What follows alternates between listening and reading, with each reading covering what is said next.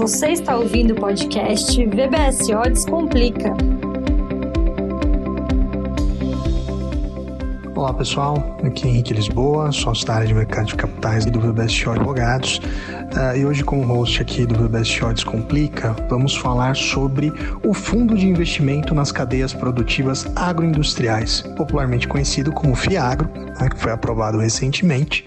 E, para tanto, eu convido aqui para responder algumas dúvidas corriqueiras sobre esse produto o Eric Oioli, sócio sênior da área de mercado de capitais e direito bancário, e o Diego Miguita, sócio da área de direito tributário do VBSO Advogados. Eric, qual, qual que era a importância de ter um veículo como um fundo de investimento para fomentar a cadeia de produção do agronegócio? Henrique, obrigado pela pergunta, obrigado também pela, por participar aqui desse podcast sobre o assunto do Fiagro.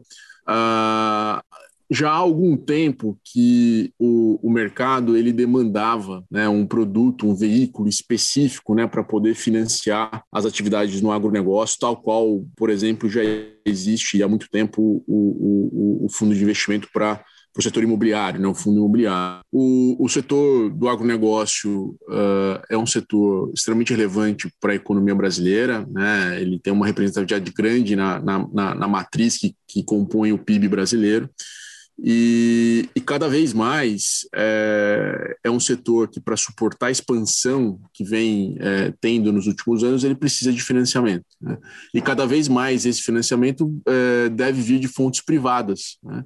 E, e, o mercado de capitais é uma alternativa importante para financiar o setor. Né? Então, tem um instrumento é, que atraia né, que a, a, captação de recursos de investidores é, de perfis distintos, né, incluindo do próprio varejo, é bastante relevante, bastante importante. E o Fiagro ele vem para preencher, de certa forma, essa lacuna, que a gente não tinha um produto ainda específico é, para financiar o setor do agronegócio. Eric, que tipo de ativo que vai poder ser comprado pelo Fiagro? É, o Fiagro ele se destaca pela polivalência dele, né? e essa polivalência ela, ela fica evidente justamente pelos ativos que podem compor a, a sua carteira. É, o que, que um fundo de investimento da cadeia produtiva agroindustrial pode investir? Ele pode comprar imóveis rurais, ele pode adquirir participação em sociedades que explorem atividades integrantes da cadeia agroindustrial. Ele pode comprar ativos financeiros, né, uh, tais como títulos de crédito, valores imobiliários que sejam emitidos, sejam por pessoas físicas ou jurídicas que integrem a cadeia agroindustrial. Pode comprar direito creditório do agronegócio, né, incluindo os títulos de securitização com lastro nesses direitos, como, por exemplo, um CRA pode comprar direitos creditórios imobiliários, né, relativos a imóveis rurais, né, incluindo também seus títulos de securitização, tal como o CRI, e também investir em cotas de fundos de investimento que apliquem, né, parcela preponderante do, do patrimônio do fundo nesses ativos, né. É, então, tem uma diversidade muito grande de ativos. Então, se a gente pudesse fazer uma analogia com outros veículos de investimento que já existem hoje no mercado, ele é um fundo que dentro do mesmo veículo ele pode assumir características de um fundo imobiliário, né, que investe nos imóveis rurais, um fundo de recebíveis que adquire direitos creditórios e também um fundo de participações, né, que pode adquirir participações em empresas do setor. E acho que um outro ponto importante é que quando você fala né, da cadeia produtiva agroindustrial, você tem um leque muito grande né, de agentes que podem se beneficiar do financiamento, que é um conceito econômico, né, que abrange né, diversas atividades econômicas que estão integradas na produção rural. Então, isso compreende, por exemplo, fornecimento de insumos, a própria produção, né, o processo de industrialização, o armazenamento, né, a distribuição né, dos, dos, dos, dos, produtos, então toda a cadeia logística, por exemplo. É, e dentro do, do, do, conceito de produção rural, né, é importante destacar que isso abrange né, a produção agrícola, pecuária, o reflorestamento, né, pesca, né, aquicultura, produção de alimentos, de fibras, de bio, bioenergia. Então, você tem uma diversidade de, de, de, segmentos e atividades que podem ser beneficiadas e vários instrumentos passíveis de aquisição pelo Fiagro, que com certeza faz é, ele ser um, um, produto muito interessante né, e polivalente, como mencionei. Muito obrigado, Eric. É, Diego, obrigado pela participação aqui no podcast. É, em termos de tributação, haverá algum benefício em investir no Fiagro? Olá, tudo bem, Henrique? É um prazer participar do podcast, ainda mais com relação a um tema tão importante e atual como é o Fiagro. Uh, em regra, Henrique, a tributação relativa a ações financeiras que são feitas em Fiagro, né, principalmente quando a gente olha para o investidor pessoa física, uh, se sujeita a uma tributação muito parecida com a do fundo de investimento imobiliário. A gente costuma dizer que o FIAGRO é primo irmão do FII. Então, uh, como regra geral, você teria uma tributação de 20% no caso de resgate ou alienação das cotas, né? E em relação aos rendimentos distribuídos pelo FIAGRO também. Mas assim como o seu primo irmão, né, o FII, uh, se atendidas algumas condições, uh, a distribuição desses rendimentos, né, os ganhos apurados são isentos de imposto de renda, né, no caso de pessoa física. Quais são esses critérios de forma bastante objetiva? Né? Primeiro, as cotas têm que estarem, estarem no mercado, né, o que significa dizer negociado em bolsa ou balcão organizado, uh, tem que ter no mínimo 50 cotistas, e para aquele cotista que particularmente detenha mais de 10% das cotas ou dos rendimentos desse fiagro, para este cotista a isenção não se aplica, para os demais se aplica. Então, é, muito provavelmente, é, com o impulsionamento né, da, da estrutura envolvendo o fiagro, provavelmente teremos é, é, bastante oportunidade em termos de investimento de pessoa física com isenção de imposto de renda, tal como a gente é, conhece é, em papéis do agro e do setor imobiliário, e FII e FIAGRO vão ter esse tratamento bastante parecido no que se refere à tributação dos rendimentos e dos ganhos relacionados às cotas. Obrigado, Diego. Eric, quais, que, quais são as principais semelhanças e diferenças do FIAGRO em relação a veículos mais conhecidos do mercado, como, por exemplo, o fundo de investimento imobiliário que o Diego mencionou? Ótima pergunta, Henrique. Como eu, eu, eu mencionei, o, o, o, Fiagro, dentro dessa característica de polivalência, né, então ele, ele, ele pode eh, ter uma carteira de investimento que, em certa medida, se assemelha a outros fundos que já existem no mercado. Então, um, um Fiagro ele pode é, se aproximar de um fundo imobiliário na medida em que ele pode investir em imóveis rurais, né? e direitos reais sobre os imóveis. Ele pode é, se assemelhar a um fundo de investimento em direitos creditórios, na medida em que ele pode comprar direitos creditórios. É, ele se assemelha também, pode se assemelhar a um fundo de investimento de participações, na medida em que ele pode adquirir participações em empresas da cadeia produtiva agroindustrial. E ele também pode funcionar como fundo multimercado, na, na medida em que ele pode adquirir ativos diversos, né, emitidos por empresas que integrem essa cadeia.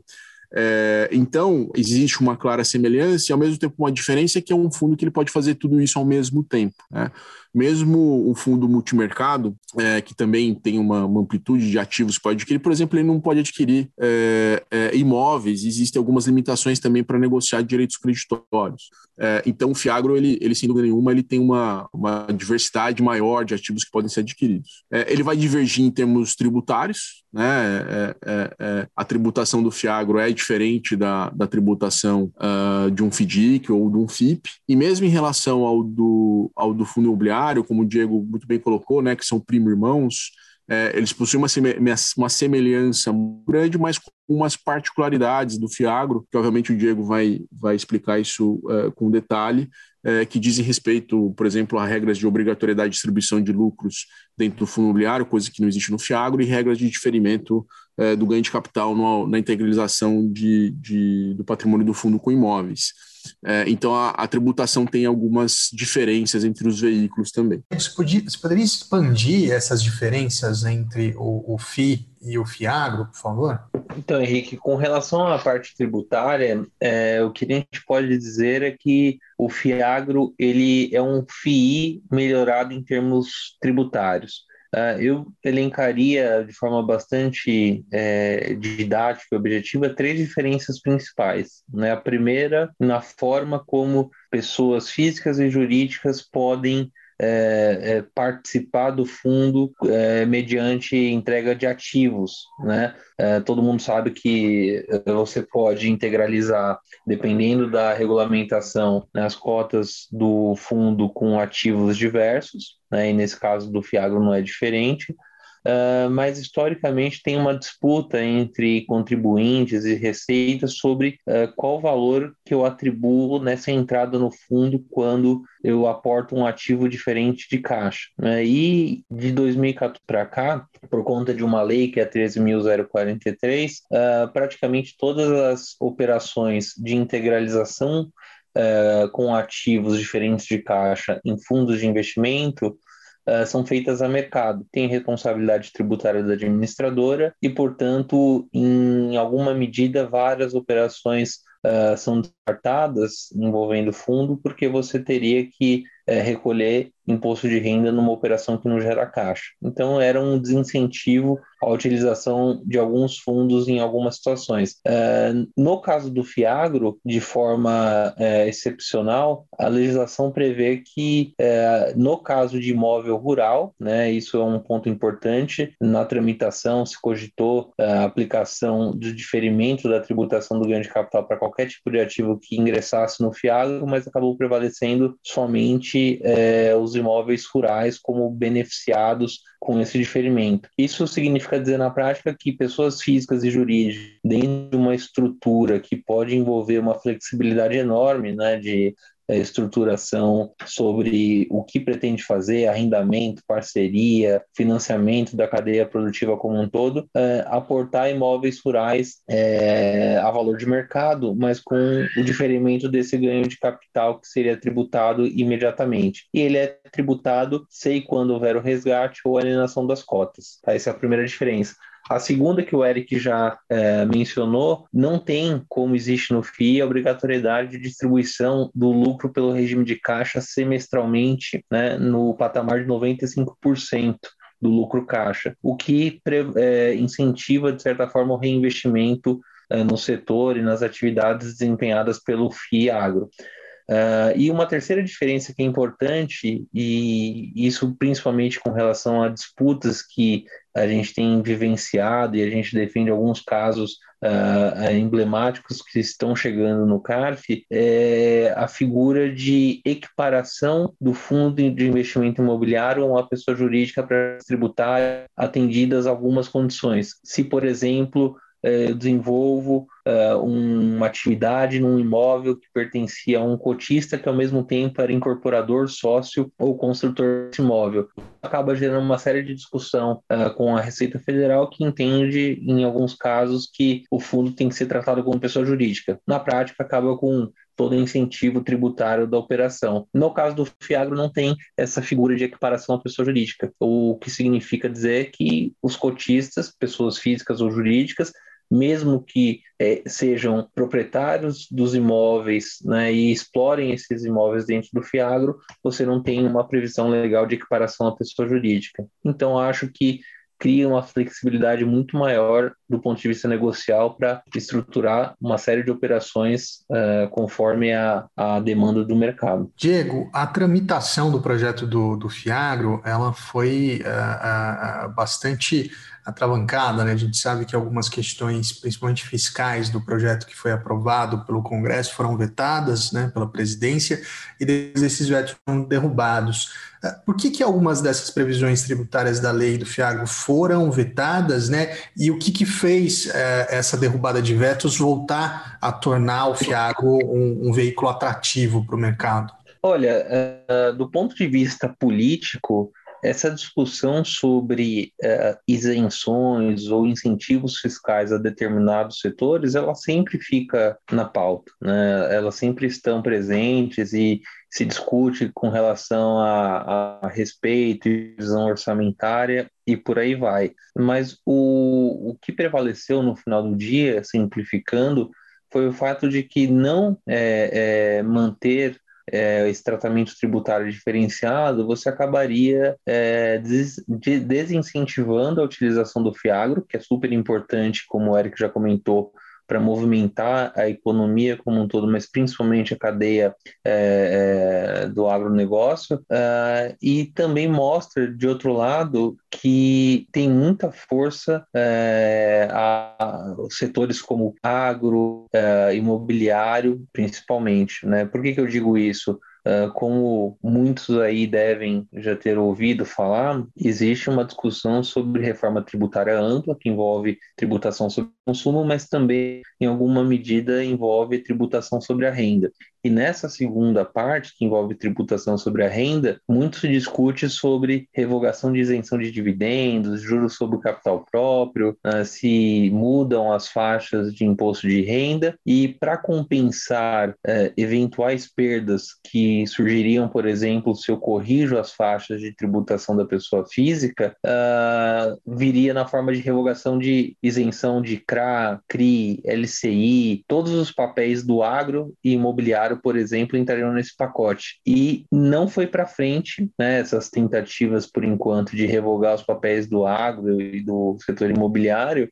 E essa derrubada de veto mostra como que uh, os setores têm força no sentido de uh, ser a força motriz da, da economia. Então, eu acho que no final do dia, uh, a derrubada do veto mostra né, que realmente é importante a gente ter um, um tratamento tributário diferenciado para aquilo que realmente vai é, puxar daqui em diante essa retomada da economia no Brasil. Excelente, Diego, muito obrigado. Eric, para a gente fechar, o que, que falta para o Fiagro poder ser utilizado na prática, né? principalmente em termos de regulação da Comissão de Valores Imobiliários, né, da CVM? O Henrique, a, a rigor nada. É, porque, é, muito embora a legislação uh, determine que cabe à CVM é, regular e fiscalizar a constituição e funcionamento dos fiagros, o, e, e, em função disso é de se esperar que venha a ser produzida uma regulamentação específica e própria para o Fiago, isso não deve acontecer tão cedo, né? até porque o processo uh, le, uh, regulatório, no processo de criação de regras por parte da CVM, ela tem um, um rito a ser seguido, né, que é, a, enfim, a, além do, do, próprio debate interno da norma por parte da CVM, é o debate com o mercado. Né? Então, normalmente, as, as, as normas uh, propostas pela CVM são levadas à audiência pública para que o mercado possa debater, discutir, fazer sugestões a CVM analisa essas, essas sugestões do mercado, depois edita, promulga a, a, a sua a resolução. É, e esse é um processo longo. É, e, e, e, e, no primeiro momento, ainda, obviamente de forma não oficial, mas a CVM ela já tem se posicionado no sentido de que isso deve acontecer possivelmente é, só no próximo ano, mas que, não obstante, né, você já pode entrar com pedido de funcionamento dos fundos hoje, é, a, a, a tomando emprestadas regras dos fundos já vigentes a depender da política de investimento. Então, se você tem um fundo Fiagro, né, cuja política de investimento seja compatível com um fundo imobiliário, você vai seguir a regra uh, já existente hoje para o fundo imobiliário. Né? A mesma coisa em relação ao FDIC em relação ao, ao FIP e, e a CVM deve definir os registros de funcionamento. Por isso que eu digo que é, hoje, na prática, né, para você poder colocar um fiago para rodar, não há nenhum, nenhum, nenhum obstáculo aqui no próprio registro por parte da CVM. Muito obrigado, Eric. Com isso, a gente encerra o nosso VBS Shots Complica de hoje. Para você que se interessou ou gostaria de ter mais informações sobre o Fiagro, uh, convido vocês a visitar uh, o nosso canal no YouTube, né, VBS Show Advogados. Uh, promovemos recentemente, no dia 15 de junho, um webinar uh, bastante completo sobre o tema. Ele está totalmente gravado e disponível no nosso canal do YouTube. E, além disso, ficamos à disposição para qualquer dúvidas, etc., por meio do, dos nossos e-mails e das nossas redes sociais. Uh, obrigado e um grande abraço.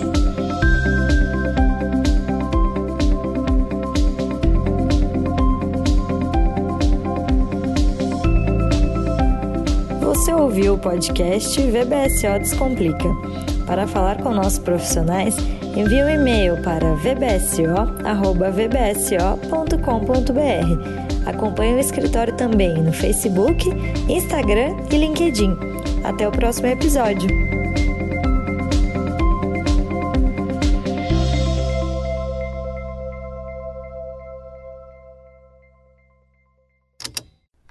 Esse programa foi editado pela Estalo Podcasts.